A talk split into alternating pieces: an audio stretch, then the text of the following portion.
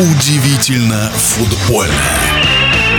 Как известно, Российский футбольный союз на перепутье, где будут играть российские клубы и сборные, по-прежнему в соревнованиях УЕФА или все же будет принято решение о вступлении в Азиатскую конфедерацию футбола. Какая ситуация на данный момент? Комментарий футбольного эксперта Александра Ухова.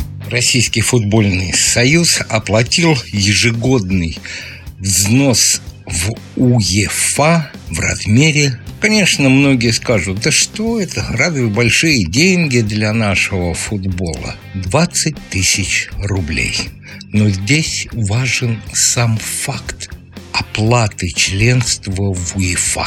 А после того, как мы оплатили, УЕФА согласился провести встречу представителями РФС. И этими представителями стали генсек РФС Митрофанов и вице-президент Алаев. И вот эта встреча высветила некоторые направления, которые все-таки дают надежду, что российский футбол останется в УЕФА и быть может, ну если не в этом, то в следующем году вернется в европейские турниры. Возможно, произойдет это сначала не с главными нашими командами, которые привыкли участвовать в главных европейских футбольных турнирах Лига чемпионов, Лига Европы, Лига конференций – а сборная будет ли принимать участие в чемпионате Европы, это большой вопрос. Так с кого начнется возвращение? Предполагается, что этими возвращенцами номер один и два могут стать юношеские команды РПЛ, которые играли в Лиге чемпионов и в Лиге Европы, и женские футбольные команды. Будем ждать, что так и состоится. Но здесь опять есть некоторые условия.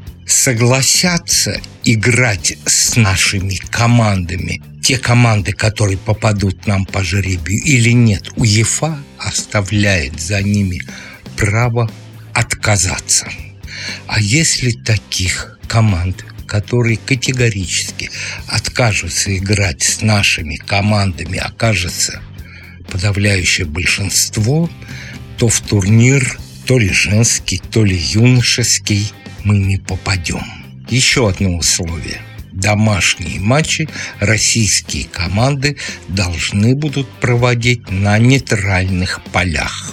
И еще один очень и очень важный вопрос. Как будут идти финансовые потоки из России в УЕФА и из УЕФА российским командам. Ну, предположим, премиальные. Вы же знаете, что сейчас банковское сообщение между Россией и Европой переживает определенные трудности. Еще о трудностях или, скажем так, об ожидаемом очень неприятном решении мы догадывались, так оно и случилось. Суперкубок Европы между победителями Лиги чемпионов и Лиги Европы в Казани проводиться не будет. Но еще раз отмечу, что УЕФА не будет ни в коей мере противодействовать Российскому футбольному союзу при решении вопросов об участии. Будет поддерживать, но принимать решение окончательное пока еще рано. Сами понимаете, очень много внешних факторов, которые отражаются на работе УЕФА.